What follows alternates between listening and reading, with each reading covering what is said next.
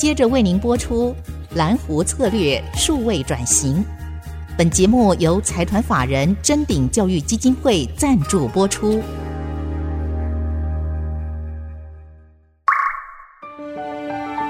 蓝湖策略数位转型，让主持人简真富与您提升决策品质与产业升级，掌握先机。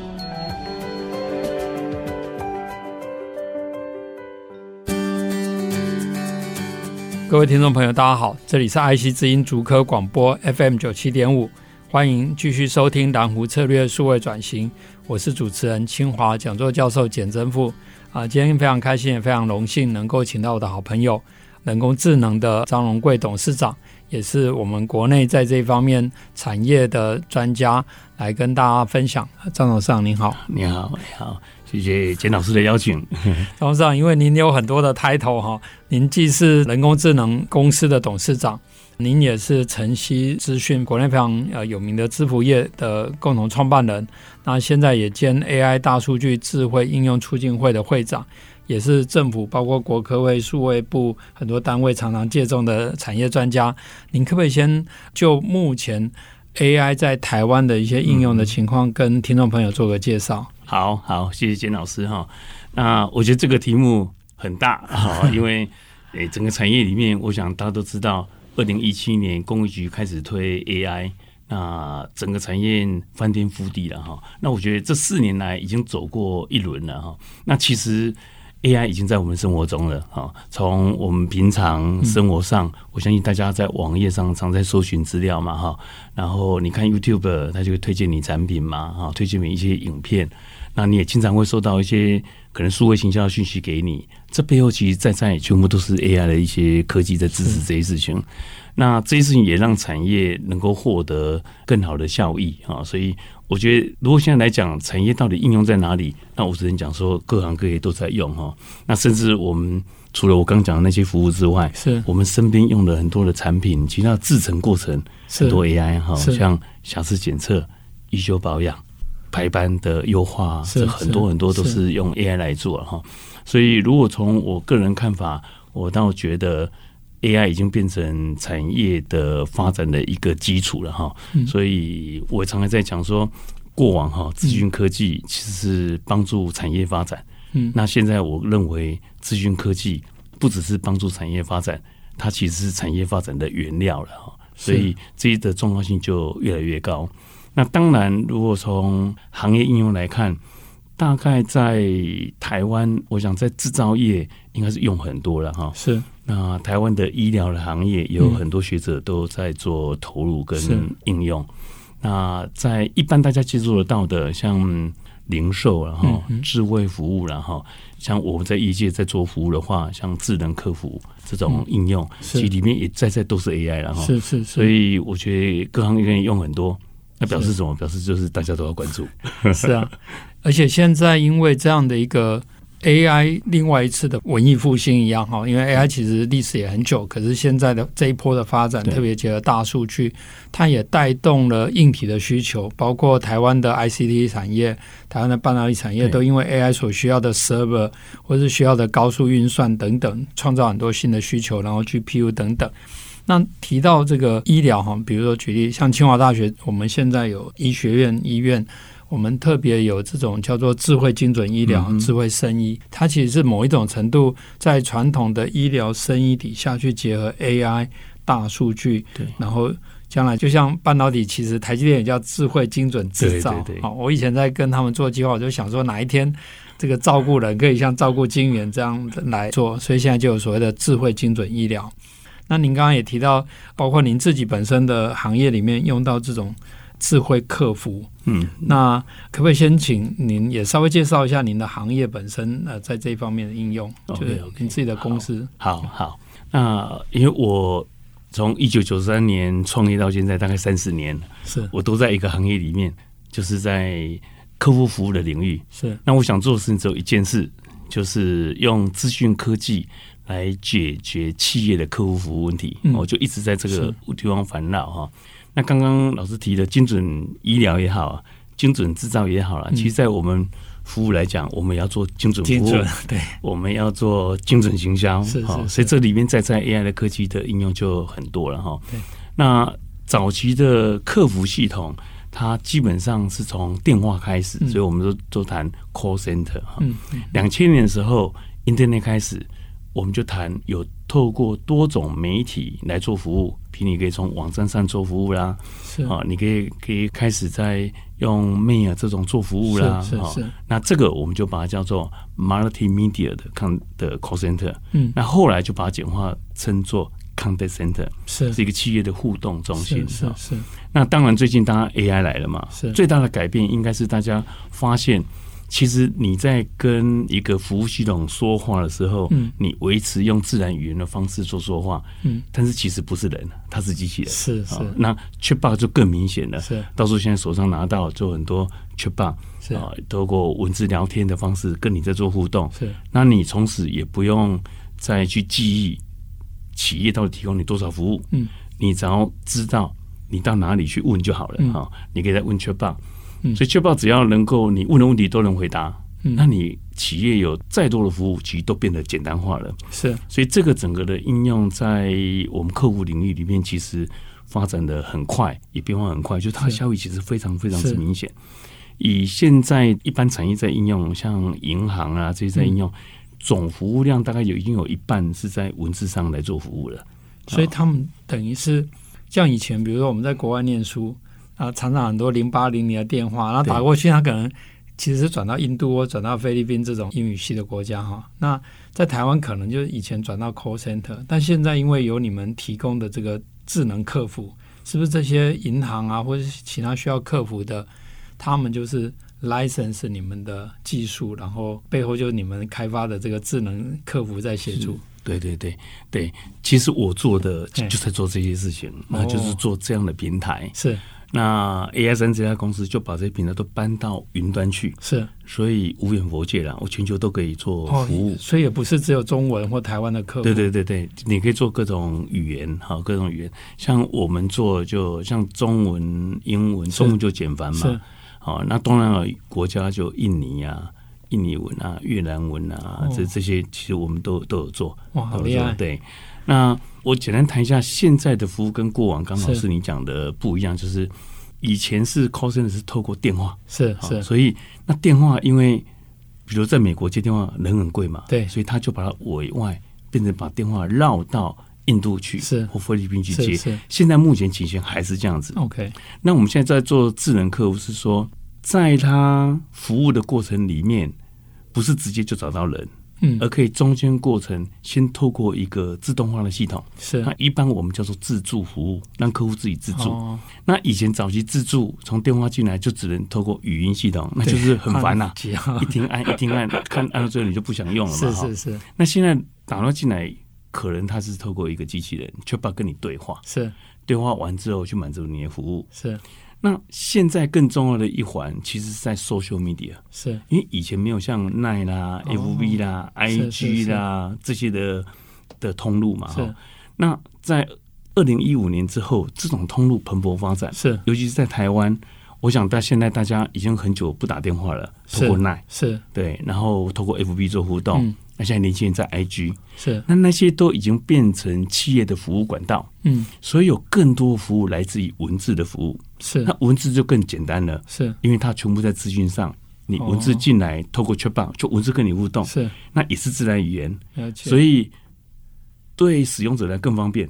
我就可以想要问你问题，我就问一下，问一下之后我不一定立即关注，我去做我的事。是，等五分钟回来看一下你回答我了，满足我就好了。哦、那对企业也很好，是因为这样子的形态大家都习惯了。嗯，所以我一个人我可以同时服务好多人。以前电话是一个时间只能服务一个人，所以你就一直等电话，等等等等等。现在不用了，现在我有问题就问你，啊，我去忙我的事，我过五分钟时候再看一下你回答我了，所以我就得到满足了嘛。嗯，那。企业来讲，这个服务人员他同时间可以服务四五通电话。嗯嗯。那现在有多有更多的企业在提升，可能可以服务到十通。是。那这个效率就一直在在提升。那这个也是透过 AI 在 NLP 技术的发展，是让我们可以来完成这件的事情。是。那回到刚刚老师也特别提说精准这件事情哈。那如果从我的角度来看，嗯，什么叫做精准服务？是什么叫做精准行销？是其背后都有一个共同的道理，就是认识客户。嗯，你不认识客户是没办法做精准。是所以在 AI 技术里面，对认识客户这件事情的帮助就很大。是。那过往你可能我们可能会用一些分析的技术做客户分群，是。啊，但是现在这样子分群是太粗啊，不够细，对还不够那现在我们就可以精准。就可以做，我们可以做客户画像，是。每个人画出一个他的样貌出来，哦，然后我们可以透过智能贴标是。来认识你的特征，那我们可以发现你的服务行为，透过你的行为，嗯，我觉得就可以来了解你而做精准行销。那这种智能贴标哈，你们会细到多少？你可以想象哈，如果说我说一个人我可以贴一千个标，那这样够不够细？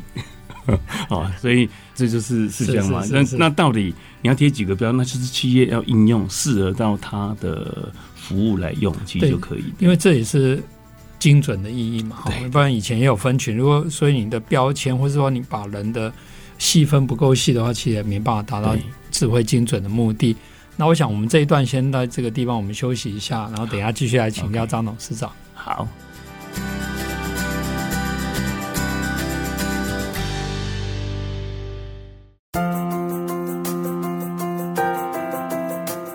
各位听众朋友，大家好，欢迎回到蓝湖策略数位转型，我是主持人简真富。今天非常开心邀请到 AI 三人工智能张荣贵董事长，张董事长您好，你好，你好。我们前一段有请教您哈，刚好您也提到您投入这个产业非常的早，而且持续的来耕耘，那并且把这个 call center 这样的一个智能客服，其实也变成是一个。蓝湖，而且你已经做到蓝海，因为你除了中文、英文，还有印尼文等等的这些应用，可不可以跟听众朋友分享一下，当初你怎么看准这个市场，然后怎么样去高筑墙去深耕这个市场？嗯，OK，好，谢谢老师这个问题哈，因为这个问题很大的问题哈，那我觉得勾勒一下我的回忆，我觉得也很也很好啊。是，那。我稍微讲一下我的创业过程啊，我觉得是一个比较特殊的过程啊。那为什么讲特殊呢？因为我在学生时代哈，然后讲我没有很认真读书，没有，你是这一方面先进，因为我都在外面接案子 啊。因为那时候中文软体是很少了，是，所以我就一直有想到说，哎，创业的过程啊。那后来我在硕士班毕业的时候，我就决定去创业嘛，哈。那在创业过程里面，当然就要想说，我们我需要做什么，嗯，能够发挥电脑的一些力量，哈、嗯。是。那当时是一九九三年，那时候的时代背景，大概是诶，整个台湾的企业正在发展，嗯，嗯，所以那时候非常流行顾问公司，嗯。那我开始发现说，啊，顾问公司其实都没有技术背景，没有资讯背景，是是。所以很多资讯可以解决的问题就变得很复杂，嗯。所以我就想说，应该成立一家公司来做这些，我就是以这个为主。那所以我的公司叫做晨曦资讯整合股份有限公司。哦，资讯整合当时很少。那我为什么知道很少呢？因为我这个这一个名字被经济部打回来，他说不可分类，因为当时都叫系统整合。对，系统整合不叫资讯整合。是是是。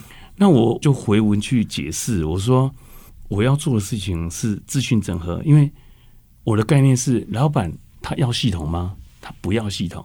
他要资讯、嗯、是，如果给老板说你不用任何系统而有资讯，哇，那他他已经用，对不对？是是，是、哦。所以那时候我后来就解释完了，他要通过了哈.通过。那我在想的时候，刚好遇到那时候台湾有电话秘书那个行业开始要起来，哦、我就发现一件事是，我怎么让一般人能够很容易的 retrieve 电脑里面的资讯？嗯、那我发现，哎、欸。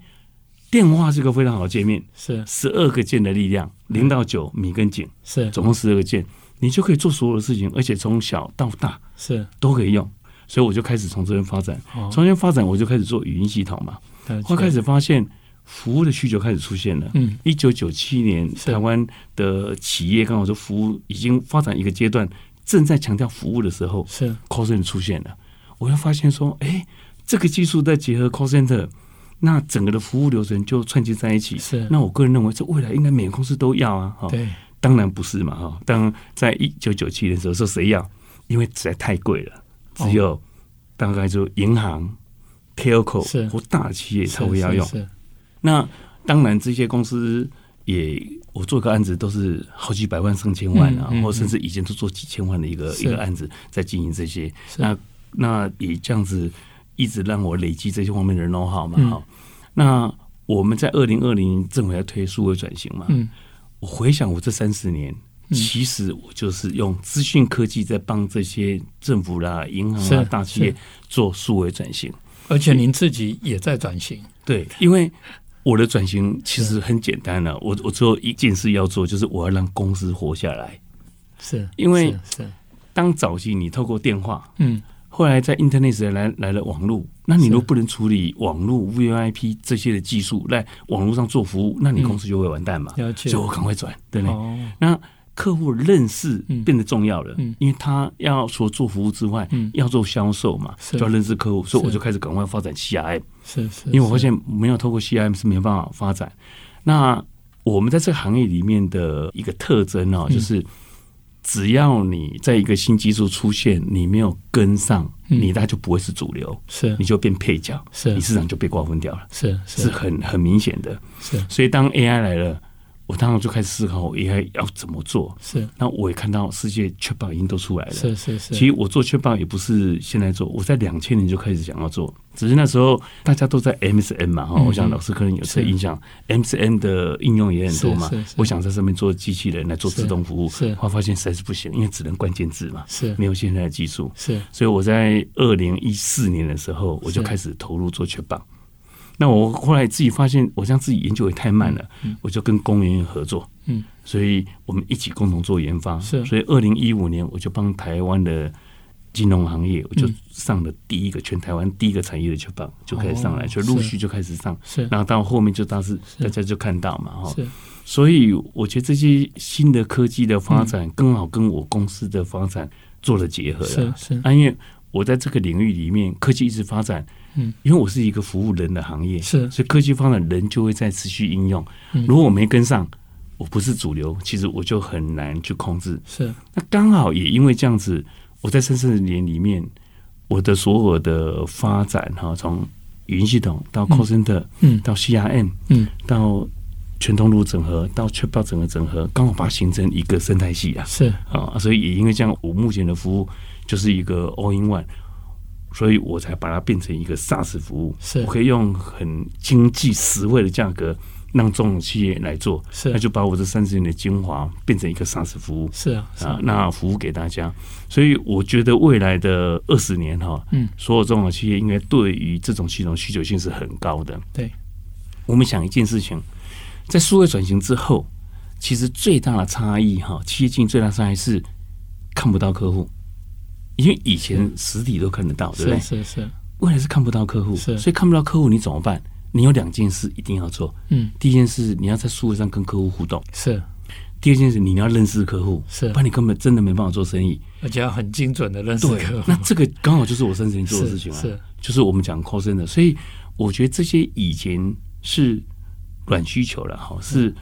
对一般行业是不需要没关系啦，但是对大企业是需要，是他要透过这个来降低他的成本，提升他的服务。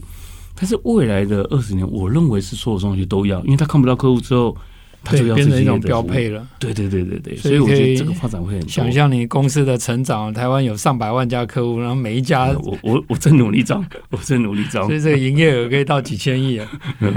所以就是要持续努力的。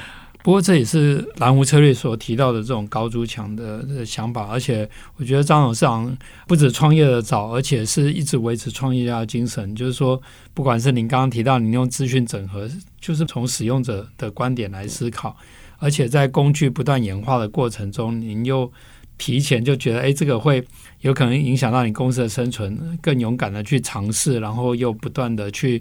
调整，然后做得早也做得精准哦。但提到这个工具，当然最近很夯的就是这个聊天机器人，或者是这种在文字上的跟你对话的这个发展，它对你们是一个破坏性的创新，还是一个让你更强的一个工具？嗯，好，我觉得 ChatGPT 这件事情哈，从我来看，对产业发展算是一件好事。嗯，好，就有点像当时 iPhone 推出 Siri 一样。是。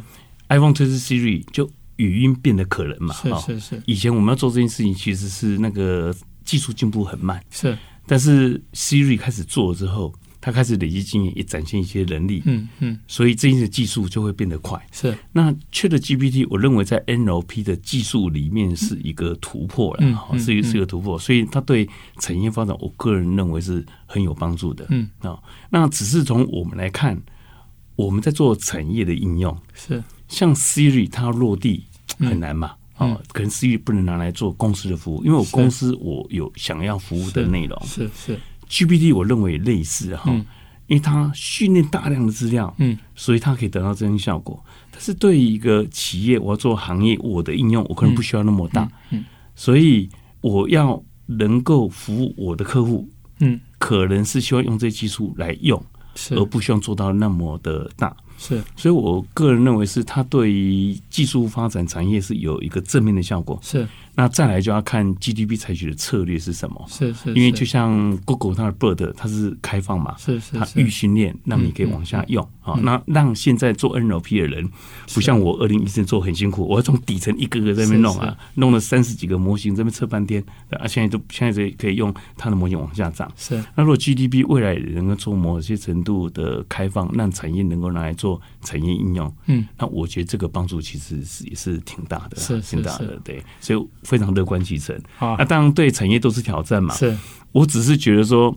产业要的是解决它的问题，是它不是要技术，是是是。所以如果说技术当有这里也能适合用，那对产业方面就是助力。嗯、那我们也很。期待能够来用这样的技术来往后放在去服务产业。是，我想刚刚张董事长提到也是这种产业的精神嘛，就是广积粮嘛，反正我就是要看到效果。对，好，那那不管黑猫白猫，不过这样的技术的发展确实张董事长一直都能够掌握的非常好，也因此在国科会、经济部、数位部等等都常借重张董上的 insight。那我们今天的节目先进行到这边，我们下礼拜再回来继续来请教张董上，他对于整个台湾产业发展的一些想法跟他的洞察。本节目由财团法人臻鼎教育基金会赞助播出，启动数位领航，臻鼎教育基金会与您一起终身学习。